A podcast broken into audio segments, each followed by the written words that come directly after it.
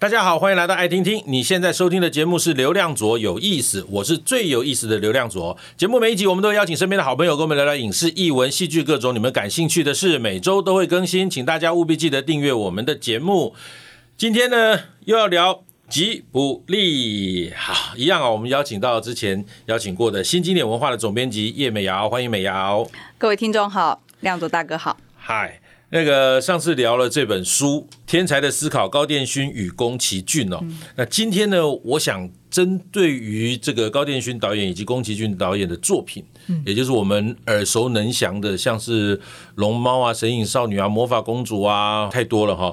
我想针对他们作品来聊一聊，所以喜欢动漫的朋友千万不要错过。呃，首先第一个问题就是，我们曾经之前在节目里面聊到，到底吉卜力这个。电影适不适合给小孩看？哦，虽然它是动漫，嗯，那么可爱，画风也很可爱，包括我们童年时期也都看过的。嗯，小时候在看小天使的时候，我觉得它当然是给小孩看的。可是到后来变成电影院的这种呃所谓院线的动漫，好像并不是那么适合，对吧？我觉得要分开讲啊，就是我认为宫崎骏从头到尾他在拍他的这些一系列动画的时候，他心目中都有小孩。哦，对，他超爱小孩的，对对对，嗯、包括一直到他这个波妞也好，大概只有风起，嗯、我可以很明显的感觉到他好像要告别这种只给小孩看的这个逻辑。嗯嗯。但是所有的作品里面，包括他的妖怪画那么可爱，嗯、那不是给小孩看的才奇怪。那但是他从来并不会因为是小孩就用呃孩子式的讲话方式，嗯、或者是说用比较幼稚的逻辑。嗯。他向来都是把他觉得孩子。应该要理解什么？嗯，最好那个有一点教育的意思啦。是，包括这个第一部《风之谷》里面对于这个环保议题的触及也好，嗯嗯嗯、或者是对于这个龙猫，龙猫其实是因为母亲生病，对啊、呃，孩子很孤单寂寞，其实蛮重的那个题材。对对对，然后或者是像这个波妞也好，它也有大自然的这个主题。对、嗯，所以。我一路看，我都会感觉他是给孩子看的，嗯，但是他跟我们想象的给孩子看的那种幼稚的儿童片不太一样，是，但。对于高电勋，我的感觉就完全不同。嗯、其实 从这个《萤火虫之墓》开始，我就没有觉得他是为小孩拍的，他应该没有想要为小孩拍。没错。对，所以呃，再提醒一次，老师跟家长千万不要让孩子太小看《萤火虫之墓》，嗯，因为太沉重了。可是即使是呃，比方说这个点点滴滴的回忆，嗯嗯，讲一个都会上班的女生，我记得他书里面特别讲，他定位在二十七岁。对对对，本来是那个嗯电影公司希望他定的更小一点，对高中生，对，因为他们都希望说这个片就是给孩子看的，嗯、暑假档啊，让小孩冲进这个电影院里面。可是对高电勋来说，没有，他就是要一个对工作彷徨的年轻人，刚、嗯、出社会几年，然后重新回到老家去找到生活节奏的这样一个都会女孩子。在在书里面有一段高畑勋讲的话，我至今印象深刻。他说他问了，好像是宫崎骏还是铃木敏夫，他说。你觉得现在在社会上的年轻女性，哈，上班族的年轻女性成功率是多少？他们工作上成功多少？那他们回答说大概百分之五。他那我们当然应该做一个这个年纪的百分之九十五的这个族群，让他们看的电影嘛。真的。真的。所以他的那个想法就我自己，因为本身我自己也是在搞创作的，比方在剧场啊或者影视方面，所以当他听听到他在讲这句话的时候，我其实有一种恍然大悟哦，就为什么？在思考一个所谓动漫要一定要用小孩的逻辑思考哈，那呃，在定位这个所谓的暑假，为什么一定要定位在给高中生呢？嗯、那为什么不能在网上做这些修正哈？嗯、所以回忆的点点滴滴这部动画，它就定位在二十七岁的女生，是，然后这也是第二部让我哭的非常惨的一部动漫，因为真的印象哎，那个太可怕，那个对我来讲好好残酷，就是。我记得他在回城要回都市上班，就他在乡下度完假，嗯嗯、然后他说小时候玩伴跳出来，对，哇，我疯掉的那一幕，哦，太可怕了。就是我对于回忆本身，我对回忆这件事情有很多的情感吧，或者感触。嗯、然后那那一幕那一幕把我给击垮了，嗯，就是。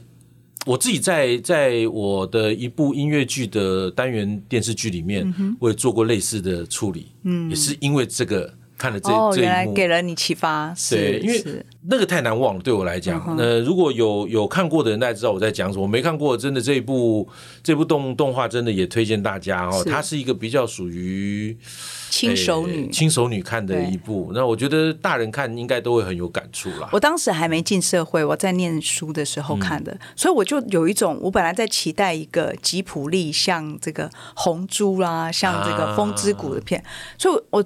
傻在那边，我 我跟耀祖大哥的状况刚好不一样。我因为还没进社会，嗯嗯嗯、然后所以没有办法体会说，虽然觉得很好看，嗯、可是没有办法体会说，为什么突然要讲一个这样的故事啊？嗯、就是为什么突然要回老家？因为我那个年纪还是在向往要要进社会的时候，所以的确会有一个落差。但我后来就是我因为这几年再重看这个吉普力，因为 Netflix 很方便以后，嗯嗯、我就瞬间有一种。哇，好好看！就是再次感受到那个高电勋的能量，很惊人。是那我们刚提到了高电勋，那他们两个人就是包括跟宫崎骏，他们是两个性格截然不同的创作者。嗯嗯嗯，高电勋呢，就是一个如果要我形容哈，我会觉得他就是一个根本什么事都不想做的人，那满脑子都是事，脑袋里有非常多事情，可是他都不想做。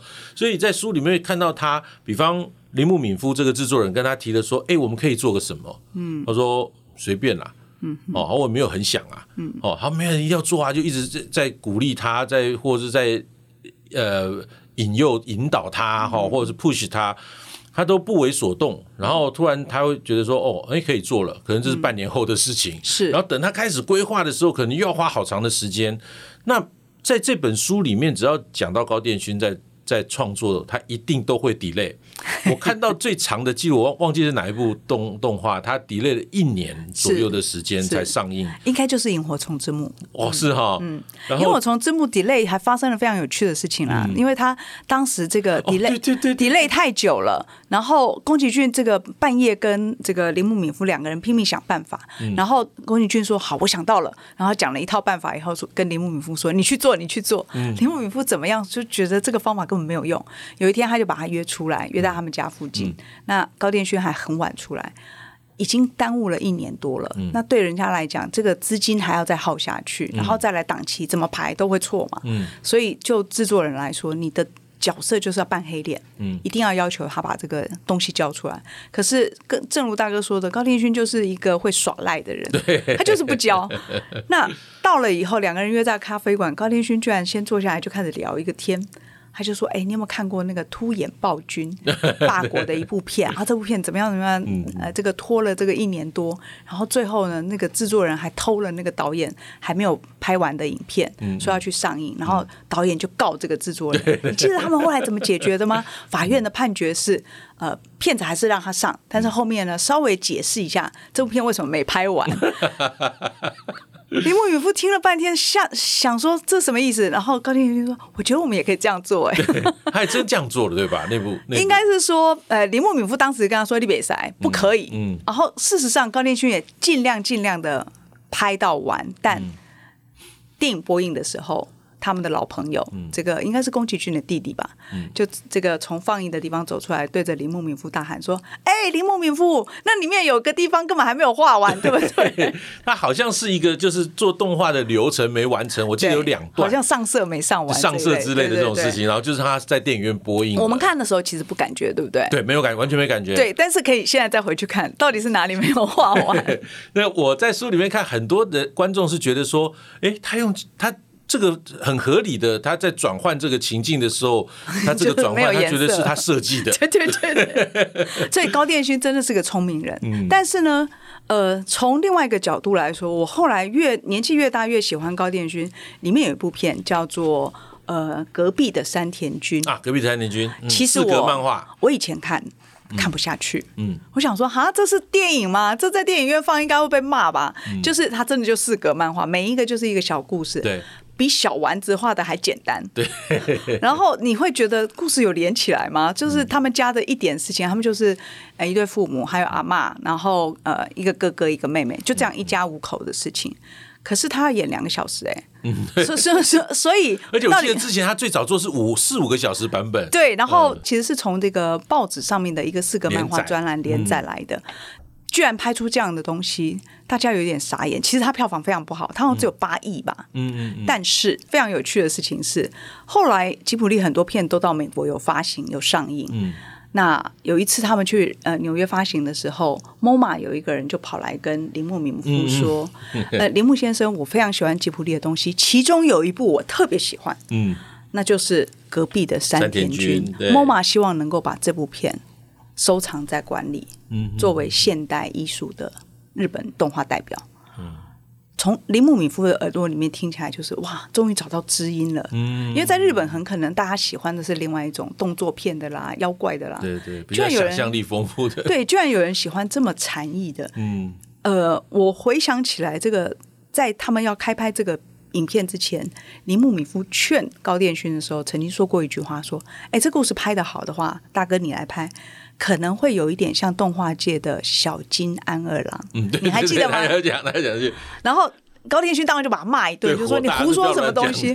但是我猜高畑勋的意思就是小金这么伟大，嗯，我们拍这种东西，你怎么说我是这个小金安二郎？对，哪比得上？但事实上我，我我这次看呢、啊，我觉得有哎、欸，哦，有那样的气氛。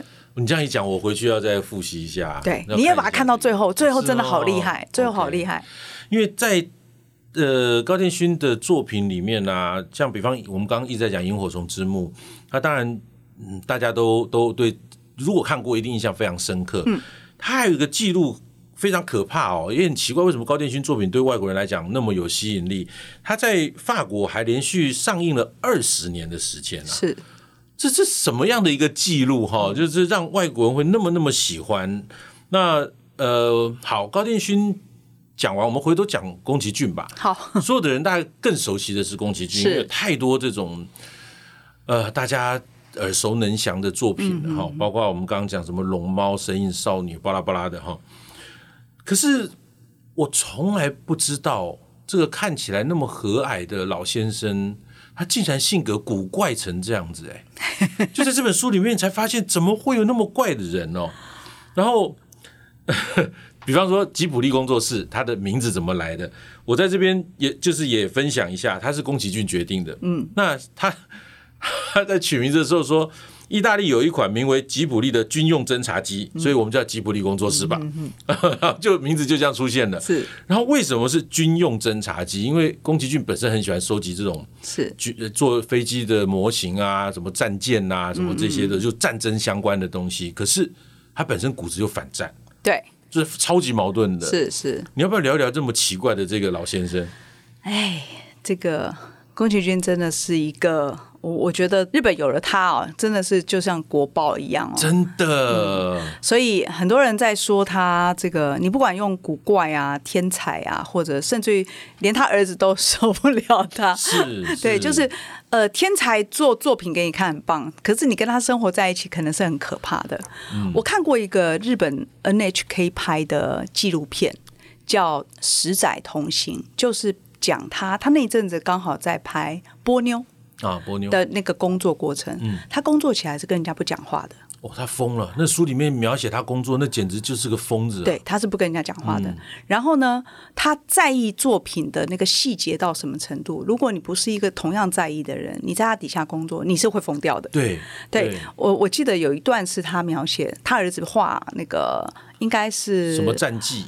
呃，来自红花板吧？哦，红花板。对，红花板，但是《地海战记》当然是另外一个夸张的事情，就是这这个这个故事太复杂。第一部作品对、嗯，我们讲这个来自红花板，来自红花板的创作过程，他的儿子已经知道，就是说我爸会管很多，嗯，但是不能让他管，不然就麻烦了。所以呢，他就会把那个画好的东西藏起来，然后他爸爸就去找，他爸爸不敢直接跟他要，他也知道说这样对人家创作的人真的很不尊重、欸，哎，甚至人家画一画你就给他拿来看，可是他真的就会觉得不够好。嗯，一定要变成他想要的那个样子。嗯嗯、这个群，而且的确被他改过以后，比方说他画那个一个女孩子从楼梯上下来，应该就是来自红花板的开场吧。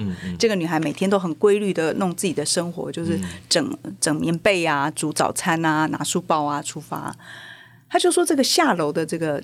不像那个年纪的女孩子应该有的轻快，裙子应该要再更飘一点什么的。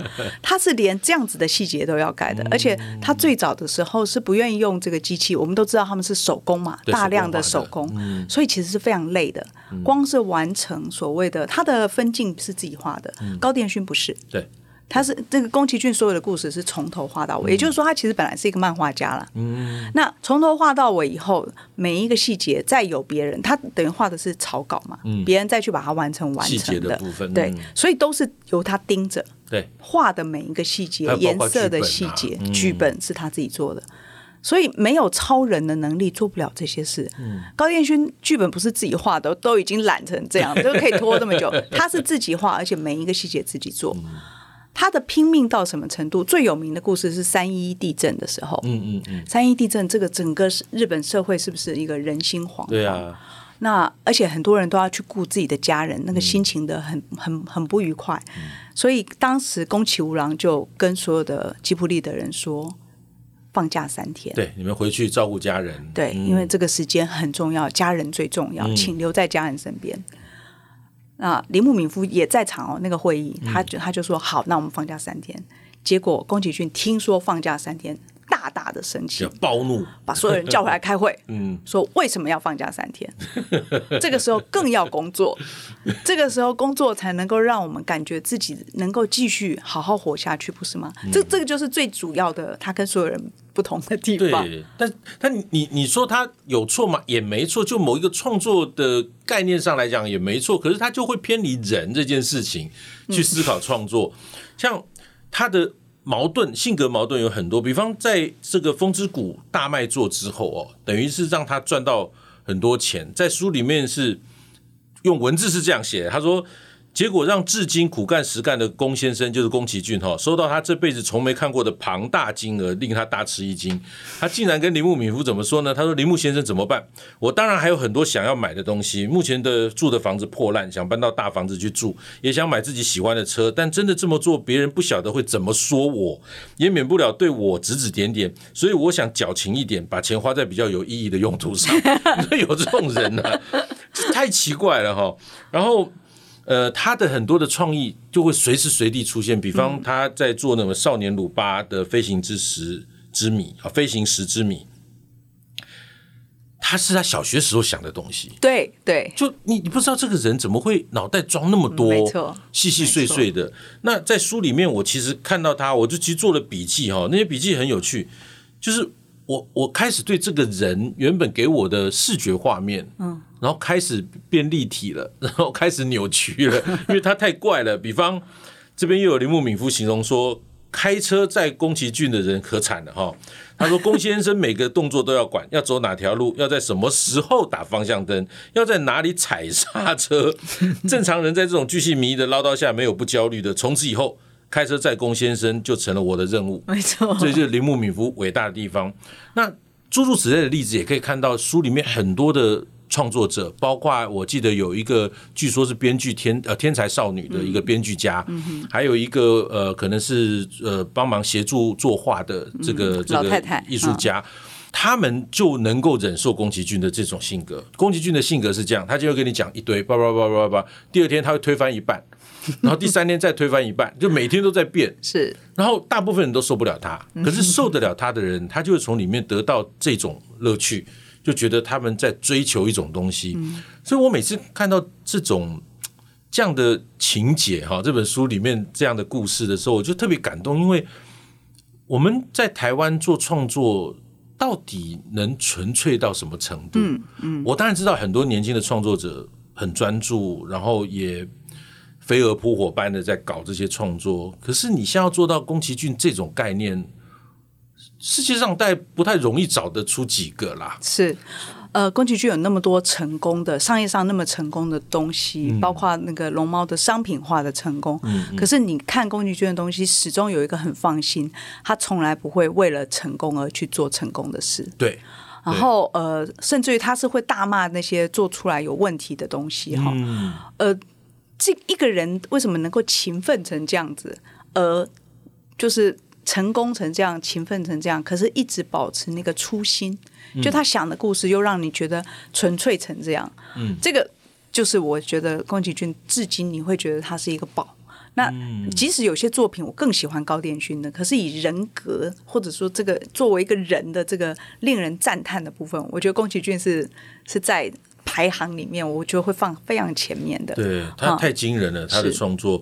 比方，应该他有一次是突然跑到那个工作室，然后把五个人裁员，应该是那个平城离合站，好像是那段时间。他说：“你们做太慢了，对，你们，不行，就走。”然后这个铃木敏夫书里面形容说，刚好里面有一个他比较熟的人，就赶紧跑到外面给他打电话，他开始冲回去把这五个人留下来，不让宫崎骏知道。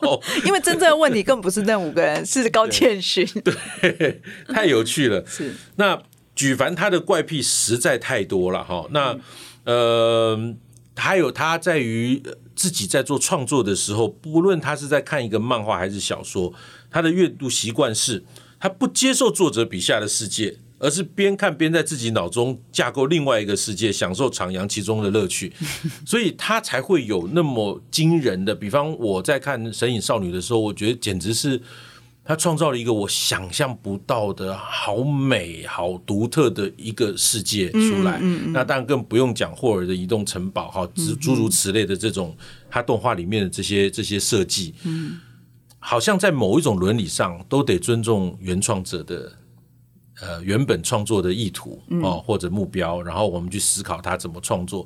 可是对宫崎骏这位老先生来讲，他反而是作者已死的概念。就你写完了，我把你丢掉，然后我来思考我想做的什么事情。对，因为如果是其实只是如实的，因为他的确有很多作品是来自于别人的创作嘛，嗯、对。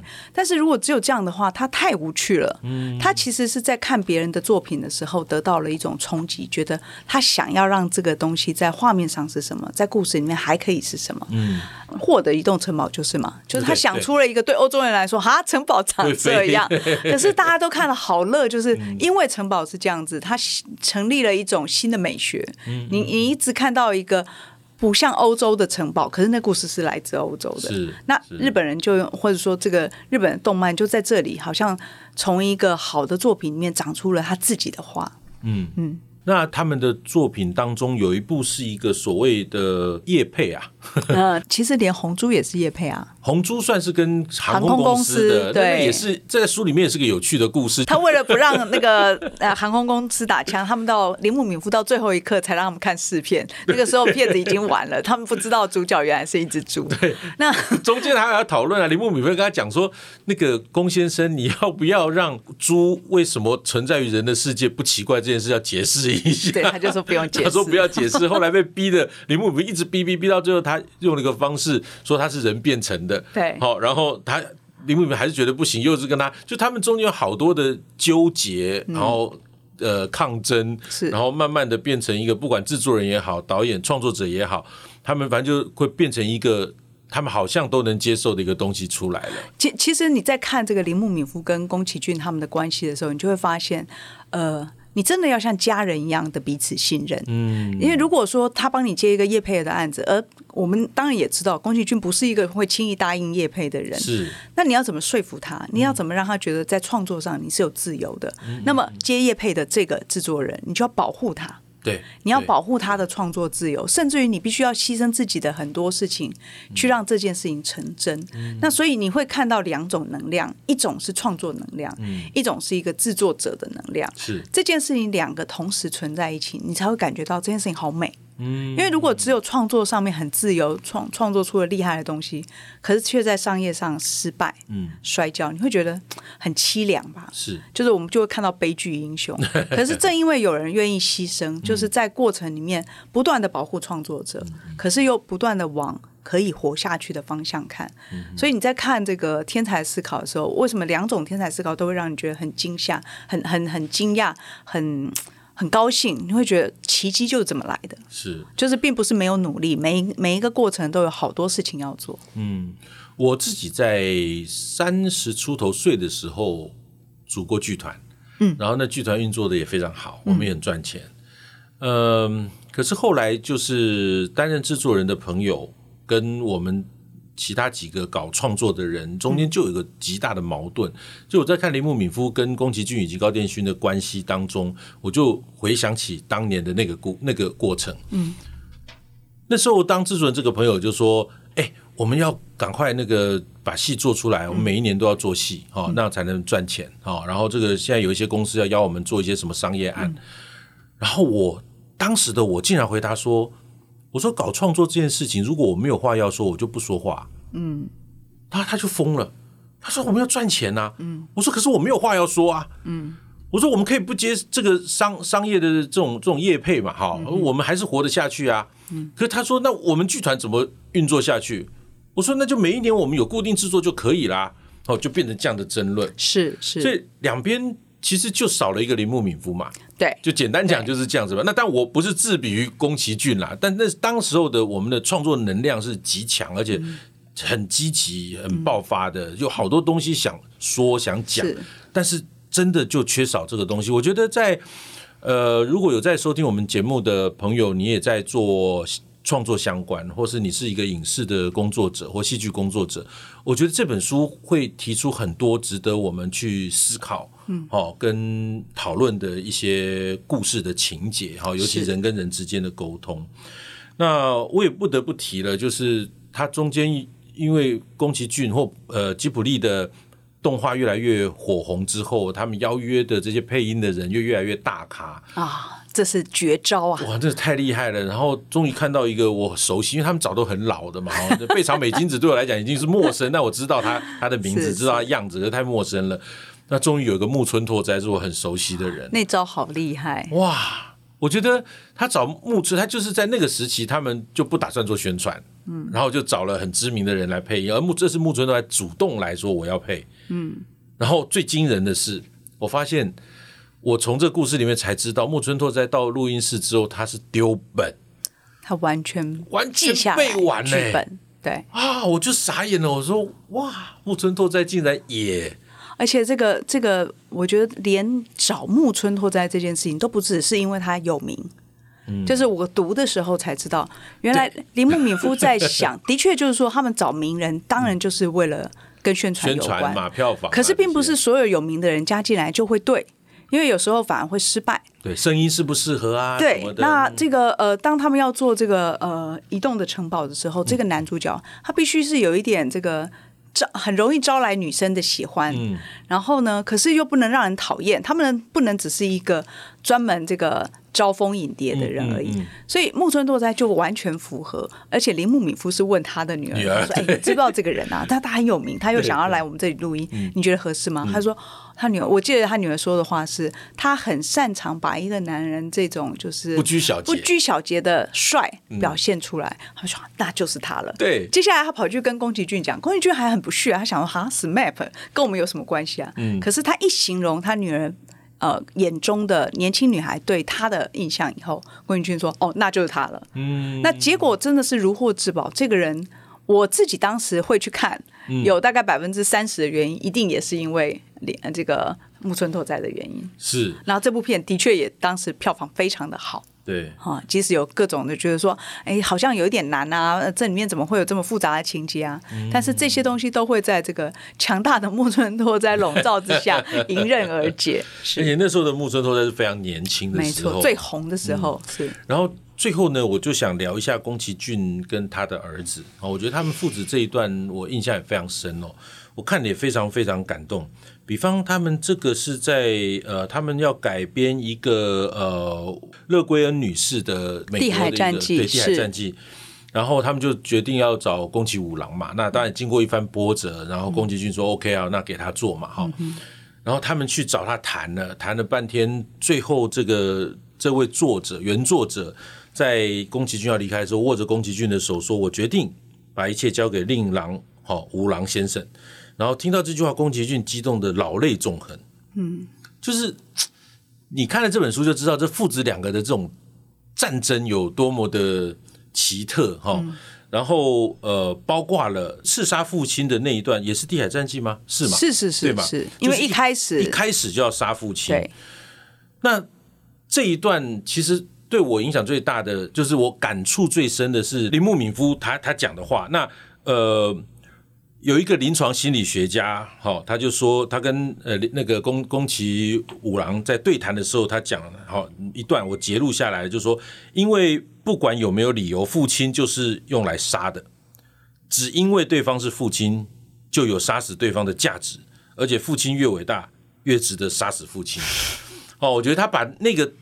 动画的一开场杀死父亲这个场景，然后跟宫崎五郎跟宫崎骏的关系做了一个非常好的用心理学的角度，就是所谓的伊底巴斯情节嘛，哈，做做了一个诠释。那呃，铃木敏夫呢，他写了一段话，哦，我觉得也很值得所有听众朋友，如果你们有小孩的话，我觉得是是，我觉得很受用了。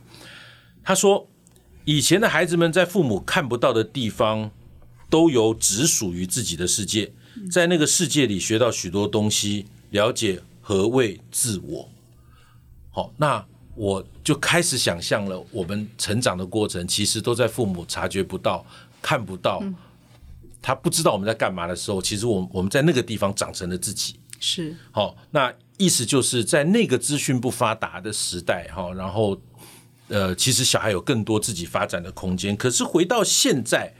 好，铃木敏夫觉得寻找自我之所以大行其道，是因为心里有个有个黑洞的孩子，之所以越来越多，都跟这个问题脱不了关系。什么问题？就是现在小孩都受到无微不至的呵护，被照顾的太好，父母管的太多，所以在宫崎五郎跟宫崎骏之间，其实也都相处着，就是处于同样的问题。